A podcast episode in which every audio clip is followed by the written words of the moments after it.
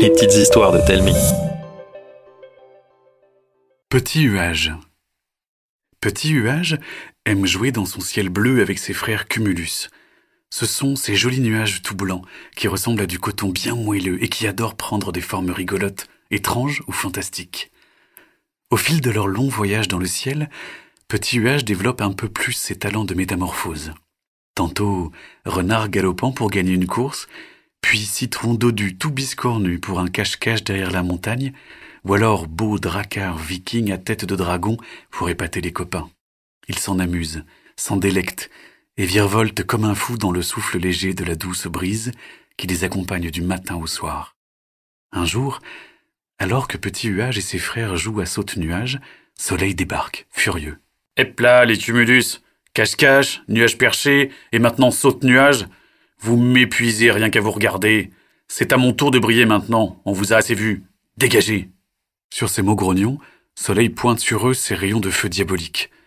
L'insoutenable chaleur les surprend tous. Madame la brise s'enfuit, les cumulus suffoquent. Soleil, je t'en supplie, laisse-nous un peu de temps pour partir. Et comment? Y a plus un souffle de vent? Madame la brise va revenir nous porter. Elle ne reviendra pas. Mais il n'y a pas de mais. C'est moi qui fais la loi, je bougerai pas. C'est à mon tour de briller et à vous de vous évaporer. Disparaissez. La mauvaise humeur de Soleil redouble.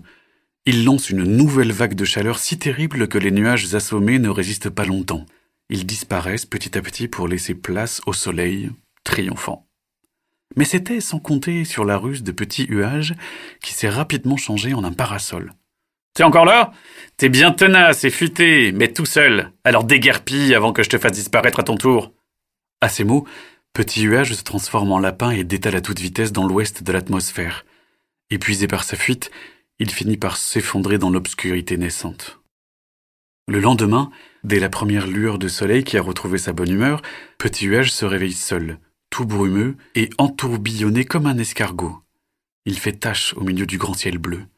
Son esprit est troublé, et alors qu'il se perd dans ses pensées, Petit Huage se fait bousculer d'une grande bourrasque dans le dos. Oh bah ça alors Un cumulus qui semble bien perdu Je suis Zéphyr, vent de l'ouest. Que me vaut l'honneur de souffler sur toi? Moi, c'est Petit Huage et j'ai perdu ma famille à cause des caprices de soleil. Eh bien moi, je ne retrouve plus ma douce femme la brise. Mon souffle a coupé que c'est un coup de soleil. J'ai une bonne nouvelle pour toi, Zéphyr. J'ai vu partir ta douce brise là où les nuages sont plus bas. Formidable Prépare-toi, petit huage, je t'embarque. Je connais ce ciel comme ma poche, et il y a fort à parier que nous retrouverons également ta famille. Tournoyant et glissant, Zéphyr montre le monde à petit huage. Océans et prairies, lacs et montagnes, tant de paysages différents, mais aucun signe de sa famille. En revanche, il croise parfois d'autres familles de nuages. Les cirrus, discrets et un peu tête en l'air, sont toujours beaucoup trop hauts dans le ciel. Les nimbus, colériques, sont toujours à bouder ou à broyer du noir. Et les stratus, austères, font toujours grise mine et ont la réputation d'être de loin les plus ennuyeux. Aussi, quelle surprise pour Petit Huage et Zéphyr lorsque l'un d'eux s'approche tout joyeux. Quelle jolie couleur tu as, petit Cumulus. Tu es presque aussi étincelant que notre ami Éclair. Merci, Stratus. Je ne connais pas votre ami Éclair, peut-être a-t-il croisé ma famille?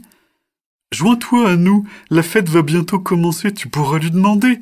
Et Zéphyr, nous comptons sur toi pour donner le rythme.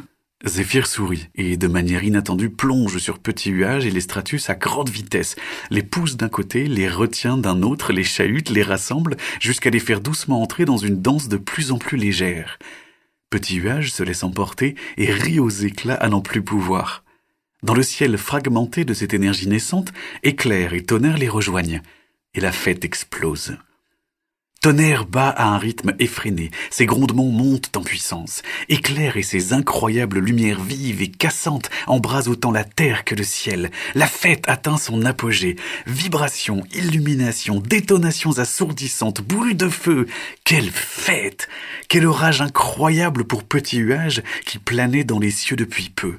Lui, Zéphyr, les stratus, éclairs et tonnerre dansent et fêtent le ciel jusqu'au petit matin avant de tomber de fatigue.